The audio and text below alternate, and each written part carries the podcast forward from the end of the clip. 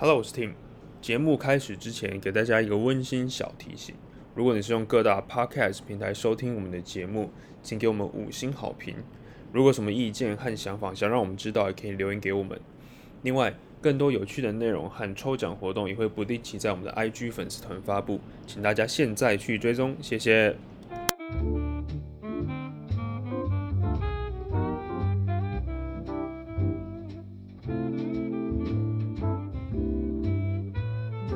欢迎回来商潮，我们是一个商业 podcast，每集节目邀请各行各业的专业人士和意见领袖，跟我们聊聊有趣的小故事和产业现况。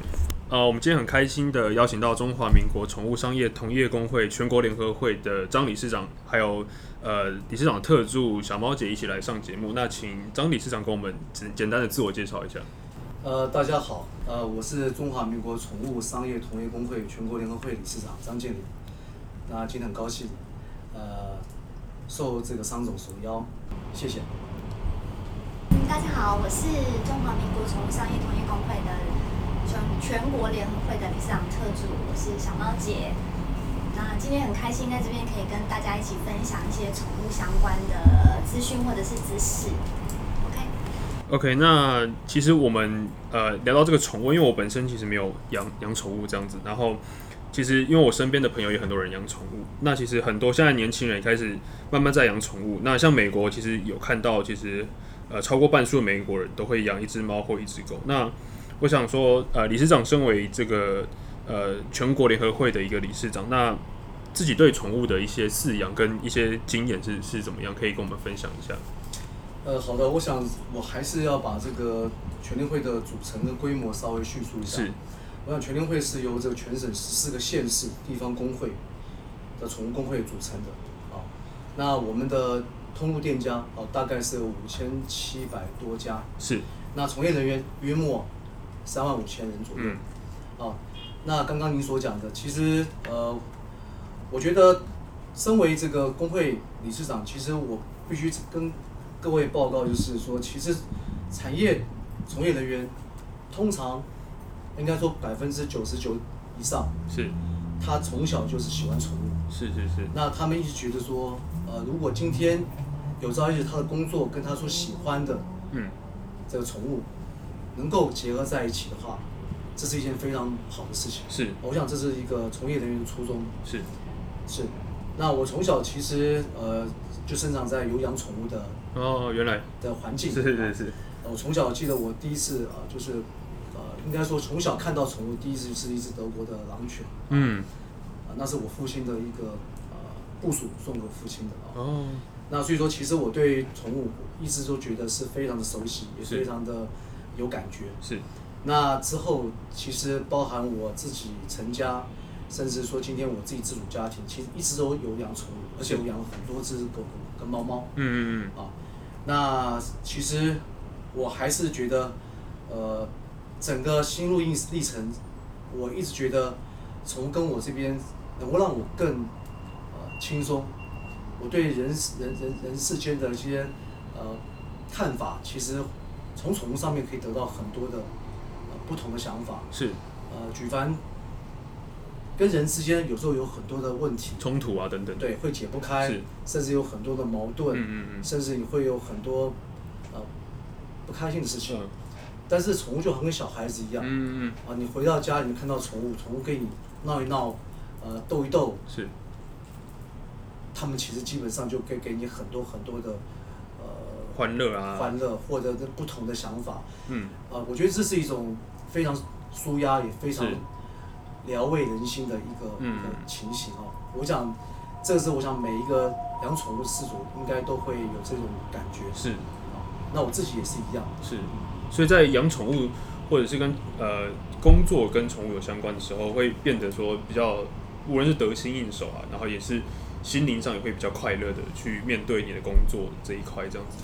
是，我想每个人都一样。如果今天你的工作，它呃是一个比较商业的方式的呃一个一个工作，但是如果今天它的性质是比较是自己的兴趣或自己所喜欢的事物。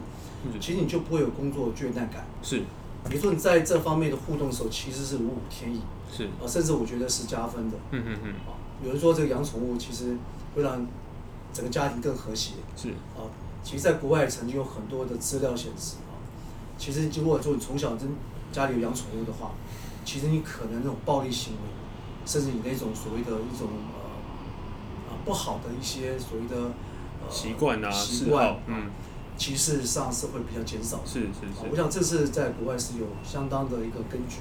嗯嗯嗯。那像像您后来踏入这个圈子，就是成为一个比较真的是专业的，无论是专家也好，或是业者也好，就是您一路走来从事这一份呃跟宠物相关的的工作之后，会不会当初跟您就是一开始接触宠物，也是比较放松跟比较像是玩乐陪伴的心态，就是你看到更多专业的领域的一些不管是知识也好，或者是他们相关的一些呃，比如说法规也好，会不会对你在养宠物上面会有呃有没有什么好处或者坏处可以跟我们分享？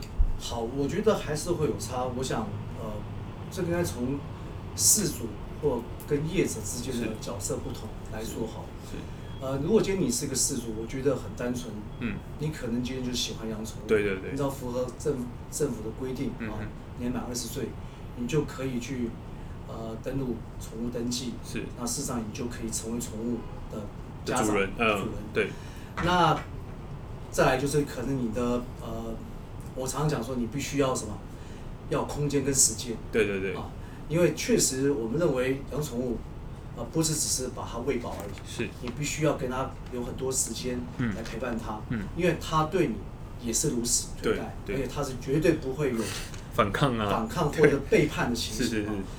它可能会撒撒娇、嗯。逗逗你，但是他忠诚度是最高的。是，啊，所以这就是为什么宠物是人类啊、尤其呃是大家讲说是最亲密的朋啊朋友。是，啊。那后来我觉得身为业者啊，那我觉得其实我觉得确实我们接触层面会比较专业性，对对对，但是事实上我觉得呃，我特别要提出来说，今天你是个事主，你可能只是呃，就如我所讲的，你自己把自己的角色扮演好就好。对，但是呢，往往会缺乏缺乏一个一个情形啊，嗯。就是说，因为你呃不太了解宠物，是，那你不知道它到底心里想什么。没错，那可是你身为业者，或者你是个专业人士，你必须要了解宠物。嗯嗯嗯你不能说今天他哦，他只要会吃东西，他只要会就喝水，对。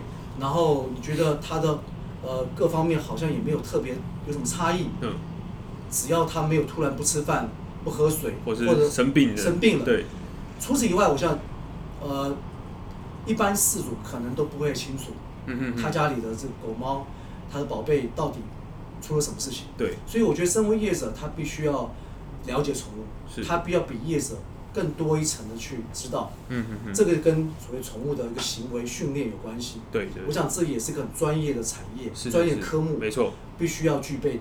是是是。那像呃理事长刚才提到的一些，比如说专业的培养、人才的培养，我们在节目下半段也都会再提到。那其实我比较好奇的是，在理事长就是呃养宠物或者看宠物这么多年的经验，有没有遇到比较困难的点是值得跟大家分享？就是不无论是猫猫或狗狗上面，会不会遇到，比如说它的就是不懂它的心情，然后不懂它的行为，或者是有没有哪一方面是很值得大家去讨论的一个话题，比较困难的点？我想这点，我想小猫，可能你比较有感觉。我想，你说嗯，如果以一般饲主的心态来讲的话，他们在跟家里的宠物相处的时候，可能真的不是非常了解说你的狗狗有什么样的需求，或者是你的猫咪是有什么样的需求。就像你上刚刚讲的，它可能要会吃会喝，嗯，然后正常的上上厕所，然后没有生病的情况，这样就够了。对，可是如果以一个专业的人士来看的话，其实他们还是呃会用自己的方式，譬如说肢体的动作、肢体的语言，嗯，好、然后表情，哦，猫咪是没有表情的，狗狗是有的，是，好、呃，这些一些肢体的外在的这些行为来去做一个表现。嗯可是大部分的事主，应该超过九成以上的事主是完全没有办法理解说你的动物在告诉你什么事情。哦哦，我觉得这个部分是呃一般的事主是需要加强的。那当然，在业者的部分，我也觉得说这是必须要做做一个了解，是是是哦，你才有办法去做到这个教育的部分，甚至是说对事主的教育的部分。嗯嗯对，这个是业者还蛮重要的一环。对业者来讲。对，像小毛姐，你也是，就是对于动物行为学啊，是教育方面非常有研究。那当初是怎么会想要进入这一个这个这一块领域？其实，嗯，理事长刚刚一开始讲的很好，大部分、大部分会从事这个产业的人，应该都是非常喜欢。嗯嗯他如果没有这个热情和这个耐心的话，嗯原则上他在这个宠宠宠物产业里面，应该的应该生存的并不会太久。是好，因为他并他并不是像你们想象中哦，只要陪动物玩一玩，嗯然后照顾它喂食，并不是这么简单的。嗯嗯嗯好，其实它是一个非常辛苦的工作。是那在我从事这个产业大概第五年的时候，我我就发觉到说，嗯嗯，是不是我要更了解它？是，好，所以我就开始自费的开始上了一些进修的课程。嗯哦，嗯原本我可能就是跟一般的饲主是一样的，嗯。对动物分并没有这么的了解。嗯。那我觉得上了这些课程之后，让我让我在就是不管是照顾他们，或是跟他们互动方面，哦相处方面，甚至是对我们呃业者来说，譬如说我在做饲主教育的时候，让嗯客人能够了解，是哦譬如说他他在告诉你什么，他有什么样的举动的时候是正常的，什么样的举动是异常的。我觉得这个部分，嗯，对业者来讲是一个很重要的。所以像我们都会知道，比如说就是都会经常看到事主会要求狗狗、猫猫做一些什么动作啊，就是坐下或者起立那种，所以那个也是会因为品种的不同，或者是呃呃教育的方式不同，会有会影响到那些成果。应该是说每个品种它的呃，应该是说它的活动力会不同。嗯，但是其实狗狗狗的智商和猫猫智商其实都是都是差差不多多的。嗯，对，那其实差别就是在于你怎么去教育它、训练它而已。嗯那至于说这些训练是不是必备的，我觉得是看每个人的每个饲主的想法不同。是哦，但是站在一个训练师的立场来讲的话，训练的好处其实蛮多的。嗯。好、它除了譬如说可以做一些生活上面基本的训练之外，那当然就像你刚才讲的，什么做下握手啊，这些比较动动、比较可爱的，是其实对他们来讲都是一个体力上的发泄，或者是一个脑力上面的一个发泄。哦嗯嗯嗯，它就会减少一些，譬如说像破坏家具啦、嗯。过度的呃喵叫啊这些行为，是。哦是可以有这个帮助。那那像刚才讲到体力的部分，就是呃，因为我我有观察到，就是很多的饲主都会遛狗嘛，但是好像没有什么人在遛猫，那是因为是因为猫本身的习性吗？还是这题其实有点危险哦，嗯嗯遛猫这件事情其实是必须的，哦，真的好，吗？其实是必须的，只是说要遛你的猫咪，它必须从小在社会化时期，它就要开始嗯嗯嗯遛。那我们会建议就是有合格的训练师要先做训练，是好让他不害怕出门，因为通常猫咪出门都是害怕。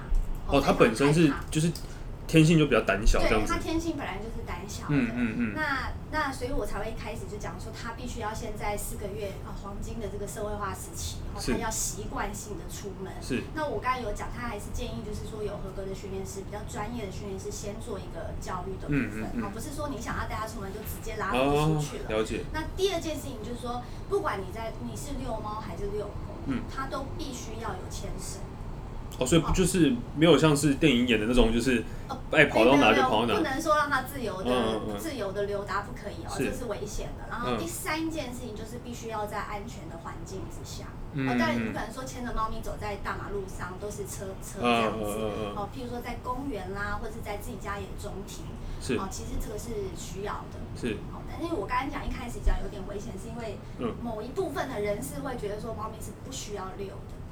是不是因为为是为什么会这样？嗯，他们会觉得说猫咪就是观念上面就是一个很居家的动物，对那他们也觉得说哦，你的猫咪带出去一定会很害怕，可是这会牵扯到我刚才讲社会化的问题。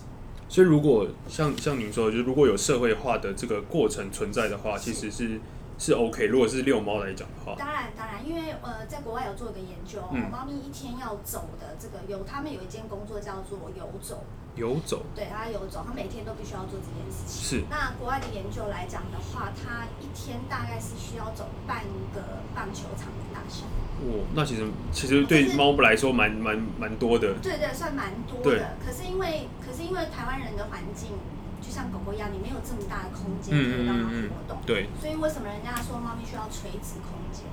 啊，因为它上下、哦上下其实也是一个在走活动的路线。是对，可是够不够？其实严格上面来讲，应该是不够的啊。台哦湾人应该没有这么大的房子，对对，让它 上上下这么大下，的房子，嗯，对，所以其实如果从小能够教育猫咪出去走走走路、散步，也是会比较好。是好事。哦，所以所以原来是因为社会化的不够，造社会化成社会化不足，然后还有加上就是说，如果你成猫要这样做的话，你还是必须要经过一个时间的训练。就等于说，其实从它的呃，它它幼年的时候就要慢慢的去培养它的社会化。对，没有错，狗狗也是一样的，狗狗也是但它但狗狗是不是因为它们的它比较外放，哦比较活泼，所以它它可能会比较快去适应那个？原来如此。那其实还有一个我我自己也蛮有兴趣的，就是讲到一个比较严肃一点的话题，就是有关于就是道德这一这个这个这个层面。那不知道理事长对于就是因为其实有一些呃像学者他们有提出说，就是呃从呃比如说奴隶制的动产奴隶制啊这种东西，其实是比较严肃的，但是他们想要套用在呃了解宠物这一块，呃去去讲说，其实你在饲养的某一种程度来说，其实并没有呃关切到呃动物本身它们的自主权嘛。那理事长对于这一块会不会比较有一些特别的的看法？这样我想这个问题问的很好，嗯我想这也是一个很古老的问题，是是是就好像我们讲说今天动物园的存废到底需嗯不需要存是在？是啊我想，呃，确实这个问题很多人呃都会问到啊，是呃，尤其现在对大家对于动物福利的部分啊，对没错这么去倡倡议。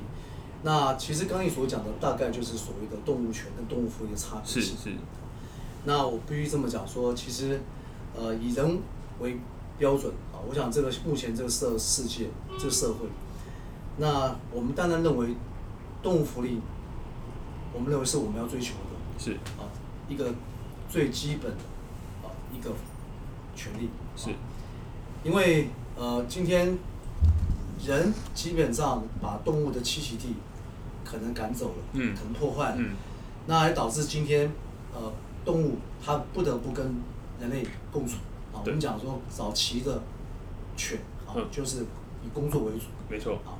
那经过这个时代演变了之后，那大家慢慢会觉得，其实它除了工作以外，它能够帮人类做也很多事情。嗯。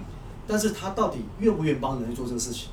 对。这个我我没有办法在这边很具体的回答。啊，因为不同物种的确站在他们角度是不一样的。对没错。但是因为这个世界是人类的世界，我们遵从我们的法律规范，对。每个国家都因为他们的啊、人文分呃国情不同，都有不同的这方面的一个规范。嗯嗯嗯。我们讲说动物保护法哈。没错。啊，所以说我觉得其实呃站在我的角度，台湾目前来讲，其实呃必须跟各位报告一下，我们还是认为动物福利这是我们追求的，而且我觉得只要不管是从业人员或者事主或者普罗大众，我觉得都应该要去追求它。那至于刚刚讲的动物权的部分，我觉得那是比较更 更深入的更深入，而且事实上，台湾在这方面的认知的标准不一，甚至这个所谓的这方面的资讯，事实上是不够的。哦嗯嗯嗯我们觉得很多的制度不能赶英超美，台湾毕竟有很多的方式、呃方向跟方式、环境是都是不同不一样的。是台湾的民族性，嗯我想这个国情不同、人文不同、习惯不同等等，嗯这牵扯到所谓的制度上的规范。是啊，所以我我就讲到这为止，这部分，好不好？所以，所以其实呃，这个这个部分就比较像是呃，需要去再加深，就是台湾对于呃，不管是动物权或者是福利这这这两个方面，都是需要在未来再加再加强的呃，部分。我这么讲，嗯，也如果有人用比较粗浅的方式讲，什么是动物权，什么动物福利？有人说动物权的话，可能动动物为什么关在笼子里面让你对看？对为什么今天动物可以买卖？是，你会嗯，我懂意思，你会把你家小孩是这样子吗？买卖，对，是可是我觉得这个就是我所讲的，嗯除了现今的法律规定以外，嗯最重要是说很多的情形其实真的是不一样。嗯我举个例子，呃，英国是最早推行动物权动物权啊，我们讲动呃就所谓的动保法的一个国家，啊一百多年。是当初他们是为了经济动物所制定的，不是为我们伴侣动物。了解。他是希望在经济动物在被杀之前，他希望他能够减减少他的一些啊、痛苦。嗯嗯嗯，对啊，那这个痛苦他怎么认定？当然他有一套方式，他认为他是痛苦。啊，哦所以我觉得这就是一个每个国家在每一个大家对不同物种的认知看待的时候，其实是是不一样的。嗯啊，当然这个绝对不是大家所讲的，好像都是所谓的一昧的普世价值。对对我觉得这个不是所谓的普世价值，是因为确实不一样。就好像我们讲孝顺，它是普世价值，可是可能在每个地方美国人孝顺认为孝顺的样，标准跟我们台湾的定义都不不一样，样。是。好，所以其实呃，刚才有呃理事长有分享了一些呃，不管是在养宠物或者是一些法规上面的一些宣导。那我觉得其实宠物这方面的一些知识啊，也必须让呃社会大众去了解。那理事长这边是不是要跟我们分享一个关于呃不当饲养会造成一些问题的一些例子？这样。呃，好的，我想呃我我在呃讲之前，我想因为我呃有一段时间都在国外对生活所以我很清楚在国外这方面在动物保护跟动物福利的这个方面的一个规范嗯在哪里？嗯，尤其我们讲不当饲养啊，我觉得在加拿大，甚至在美国，在北美，嗯，小学大概四年级左右，他们的教科书里就明文规定，是。就是说你是不能任何人啊，不能任意的去喂养喂食隔壁邻居所饲养。的嗯嗯嗯，就可能连认识的都都啊、认识都不行，隔壁，嗯。嗯因为你不是他的家长，不是他的主人，嗯是。只有主人能够喂食，这是一个在国外教育上面明确告诉你，并不是因为他们整个狂犬病比较呃严重严重，嗯并不是，而是他们从小就教育这样子。嗯嗯嗯。啊，要保护自己。那所以说，呃，连隔壁的邻居所饲养的宠物都都不能去喂食，嗯嗯。因为你不是他的家长，是。何况是一般在路上外面的。可能来路不明的或不知者无主的这些野生的，野生的或者流浪的这些嗯动物，是。我想更是如此。是是是，那我分享一个呃一个案例好了，是。也是台台湾所发生实时案例。是。在这个曾经在过去啊，曾经这几年前，嗯。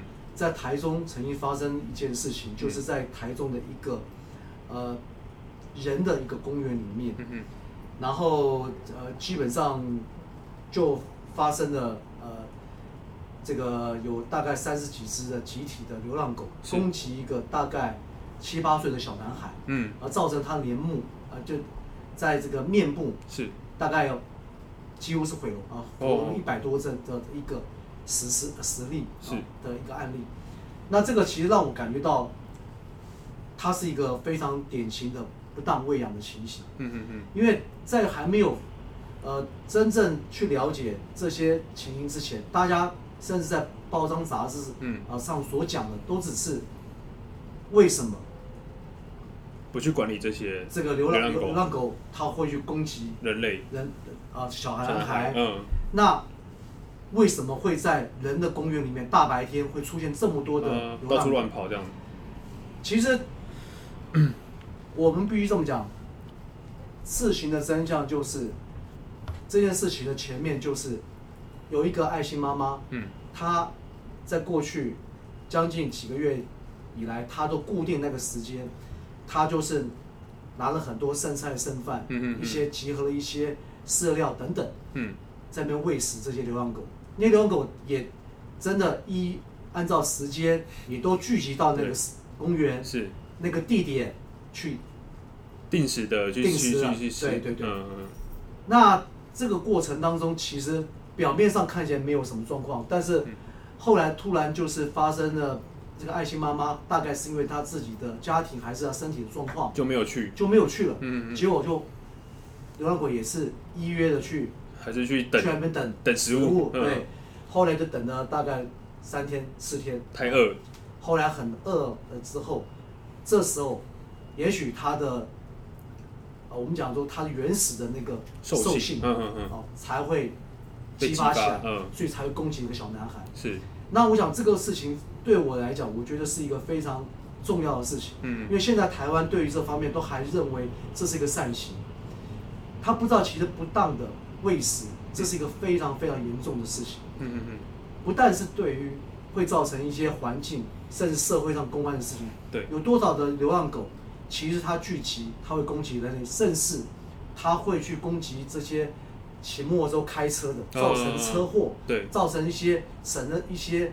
呃公共安全的问题。对，那其实流浪猫也一样，嗯嗯，相对的，它确实会，呃，你知道会有一些呃防疫上，甚至嗯。在所谓的一个呃传染病，传染病，嗯甚至一些在呃脏乱上面的、啊嗯嗯嗯。一些事情，嗯。啊一些造成，所以我觉得其实这是我必须要提出来的，而且我觉得台湾普遍确实有很多里长，哦，他们还认为这是一个爱心的表现。就，是喂食这些为此野生，对嗯。它集合了一些乡里的一些东西，然生后对，嗯。那某些时候甚至政府也认为定时定点好像也不是坏事。对，可是问题是，它既然是无主的流浪狗，嗯。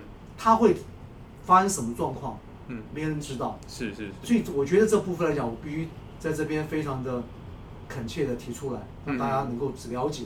嗯啊，就是说今天一个善行，可它背后所带来的，可能是一个非常非常其道而行的一个效果，对，甚至是一个非常恶劣恶质的习惯。是是是，对，那其实很感谢理事长跟我们分享这个正确的观念。那呃，接下来是不是请小猫姐分享一一段呃比较呃可能是比较有趣的经验，或者是比较难忘的经验，在你呃从事宠物相关行业这么多年，有没有遇到过呃感人的也好、好笑的也好的一些经验？我先讲一个，就是让我觉得比较开心的事情。我大概从事这个产业到今年是第十一年的时间。嗯那在我刚从事这个产业的时候呢，台湾台湾人的观念还是会觉得说繁殖买卖业就是一个非常不好的一个行业，嗯好、甚至是说我们对动物福利的部分都完全没有照照顾到。是对，但是慢慢的这这十年的时间过来，我发觉呃，其实其实一般的民众的观念慢慢的有一些改变，有一些改观。那我也不得不说，因为现在的繁殖买卖的业者来讲话，我们都不断的在求进步。嗯好像我自己本身，不管是持续的在进修，我们所有的猫咪在让渡的时候呢，我们都会完成社会化，嗯。哦，一定完成节育的手术，是。好，就是会先结扎，嗯。然后还包含我们有终身的呃顾问服务，嗯。也就是说，这个动物在到了新的饲主手上之后，它的一辈子，好、有遇到任何不管行为上、营养上、照护上，甚至到它老年的时候面临到临终的这个部分，我们都还会做一个关怀和陪伴。嗯嗯嗯。那在这十年的时间，也因为这个行业的关系，我结交到很多就是新的朋友。是。啊，譬如说像我刚刚讲的，因为我们终身的售后服务嘛，嗯。所以很多的事主其实也就是十年的交情，嗯啊，这是我觉得比较开让我比较开心的一个地方。嗯嗯那呃，另外我刚刚讲为什么除了除了说自己我觉得做这个行业呃要必须要非常了解动物之外，还有嗯。另外一个原因是因因为呃另外一个原因我会持续的进修哦，是因为我大概在 七八年前嗯。哦，我已经是这个行业的一份子。是。那我在一个我去买买呃宠物用品，嗯。啊，我在一个很大型的宠物店里面看到了一只狗狗。嗯。啊，其实我从小就养养狗、养猫，然后养各种不同的动动物，物我就嗯。很喜欢。嗯。那我看到这只狗，它已经大概七八个月大了，嗯。啊，它已经不是那种 baby 狗，刚。刚新生的狗对对对，它已经不是嗯。baby 狗嗯。那我就看着它在这个笼子里面，嗯我心里就想说，其实我也不差一口饭，嗯就是不差喂你多多喂你这个一口饭。嗯我就想说，好，那我就把你带回家吧。嗯哦我的想法是这样，是因为那个时候我我身边是没有狗狗陪伴的，嗯我就想很开心啊，然后把它带回家。是那带回家大概它非常的乖巧，嗯就是我走到哪里它都跟到哪里的那种。嗯我就觉得说啊，这只狗怎么那么特别？对，嗯为什么我跟你不熟悉，可是为什么我走到哪边你就跟到哪边？嗯那其实我养它大概不到一个礼拜的时间哦，它就是只是在一般的沙发椅上面。嗯。哦，那我在我我就是也在地上，我坐在地上，嗯。好，我在我忘记我那时候在做些什么事情。嗯。那他就只是想要找我，因为他的眼眼中就只有我，他就只是想要找我嗯，然后就很激动的从那个沙发椅上跳下来，嗯。那就在这跳下来的一瞬间，他的鼻子就撞到了地板，嗯，然后当场就连急救的机会都没有，嗯，他就离开了。是。那因为我刚刚讲，我从小饲养过很多的猫猫狗，嗯，我就一直在思考说，怎么可能会发生这样子的事情？对，很意外。对，非常非常奇怪。就是如果以一般的正常沙发椅的高度这样跳下来，不不太可能会有这样状况，而且它不是宝宝狗了。对。后来我就一直去思考这件事情到底是为什么。嗯。那查询了一些书籍，然后看了一些网络上的文章。那时候我还没有。没有进修，还是那个理解。后来我就发觉，可能是因为他从小到他七八月这个成长的中间，他完全没有离开过那个笼子。哦，所以他完全对不管是材质的方面、高高度、高低的拿捏，他完全都是没有概念的。哦。也因为这件事情，我难过了很久之后，我就决定要开始踏上我进修的旅程。好，嗯嗯然后我是。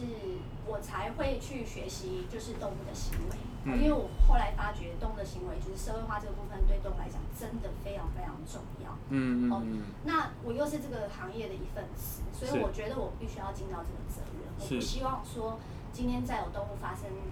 类似的事情，然后事主也是很难过，是因为真的 这个感觉真的是无法用对，因为才养一个礼拜，是，但是它非常乖巧，嗯嗯，那这么大的狗了，不是那种宝宝狗会有这种状况，我也觉得真的是非常莫莫名其妙，对，非常非常奇怪的一件事情，所以后来我就追根究底，嗯那这也是我我为什么后来会一直持续不断在进修的原因，这个故事我很少。跟别人说，对，因为这个讲到会会有点呃很难过，对，眼眶会有点红这样子。嗯嗯，OK。所以好，那我们在下一集节目会再继续跟两位谈到呃更多这个宠物产业的一些细节。那我们上集先到这边，谢谢，谢谢大家。本集节目由木野鲜食赞助播出。我们将和木野鲜食合作，在节目尾声问出五个问题，并抽出十名答对的观众参加我们的抽奖活动。那更多资讯会在我们的 IG 粉丝团还有 FB 粉丝团公布，请大家随时关注。谢谢。